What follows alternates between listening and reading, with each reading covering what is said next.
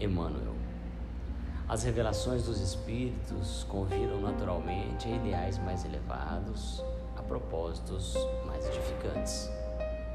Para as inteligências realmente dispostas à renunciação da animalidade, são elas sublime incentivo à renovação interior, modificando a estrutura fluídica do ambiente mental que lhes é próprio.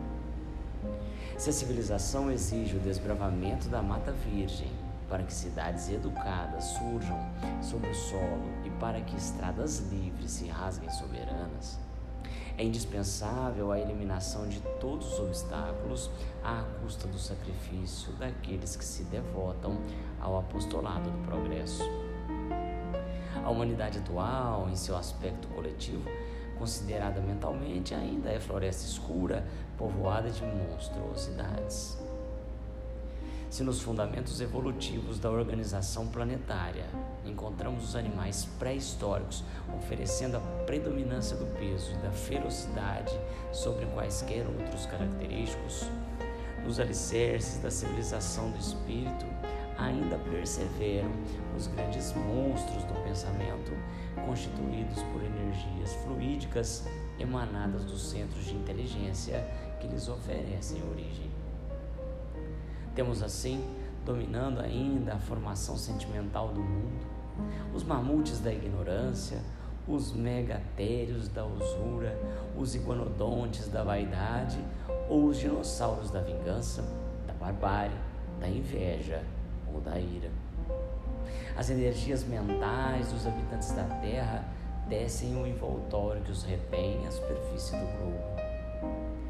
Raros são aqueles cuja mente vara o teto sombrio com os raios de luz dos sentimentos sublimados que lhes fulguram no templo íntimo. O pensamento é o gerador dos infracorpúsculos ou das linhas de força do mundo subatômico, criador de correntes de bem ou de mal, grandeza ou decadência, vida ou morte, segundo a vontade que exterioriza e dirige.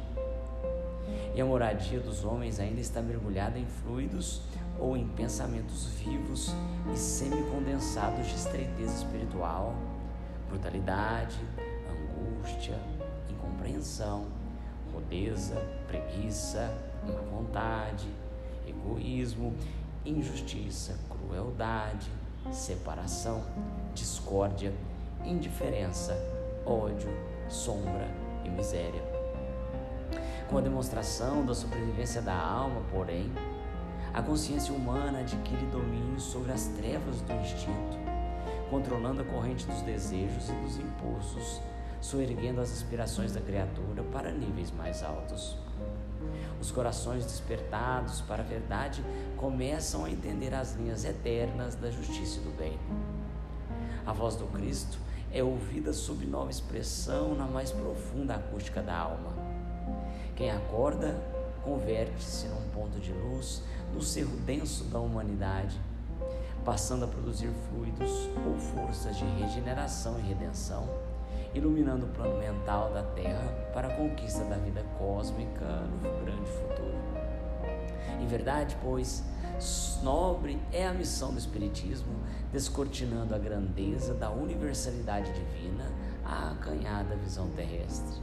No entanto, muito maior e muito mais sublime é a missão do nosso ideal santificante com Jesus para o engrandecimento da própria Terra, a fim de que o planeta se divinize para o reino do amor universal.